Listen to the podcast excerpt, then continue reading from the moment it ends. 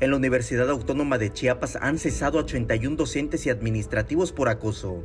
Al dar a conocer estas cifras, funcionarias de la UNACH anunciaron que se suman al paro nacional en el marco del Día Internacional de la Mujer.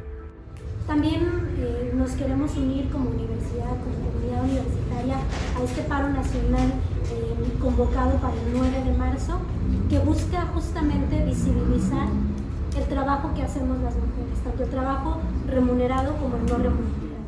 El paro de labores, en este caso estudiantil y laboral, busca visibilizar la importancia en los distintos sectores de la vida pública y su impacto en la sociedad.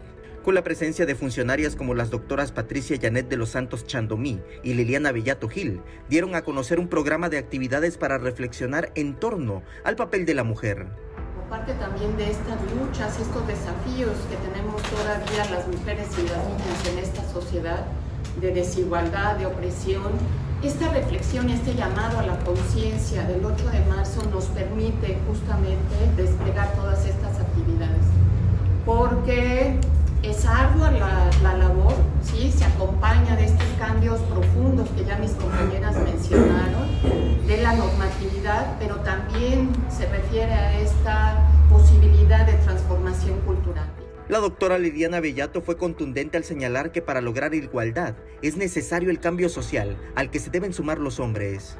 No solamente es un asunto de mujeres, es un asunto de hombres, de mujeres, de cambio estructural, de cambio sistémico y para ello también les pedimos a ustedes como hombres que se sumen a esta transformación.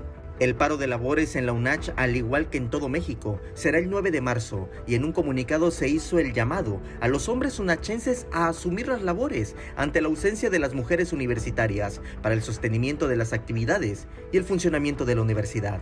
Samuel Revueltas, Alerta Chiapas.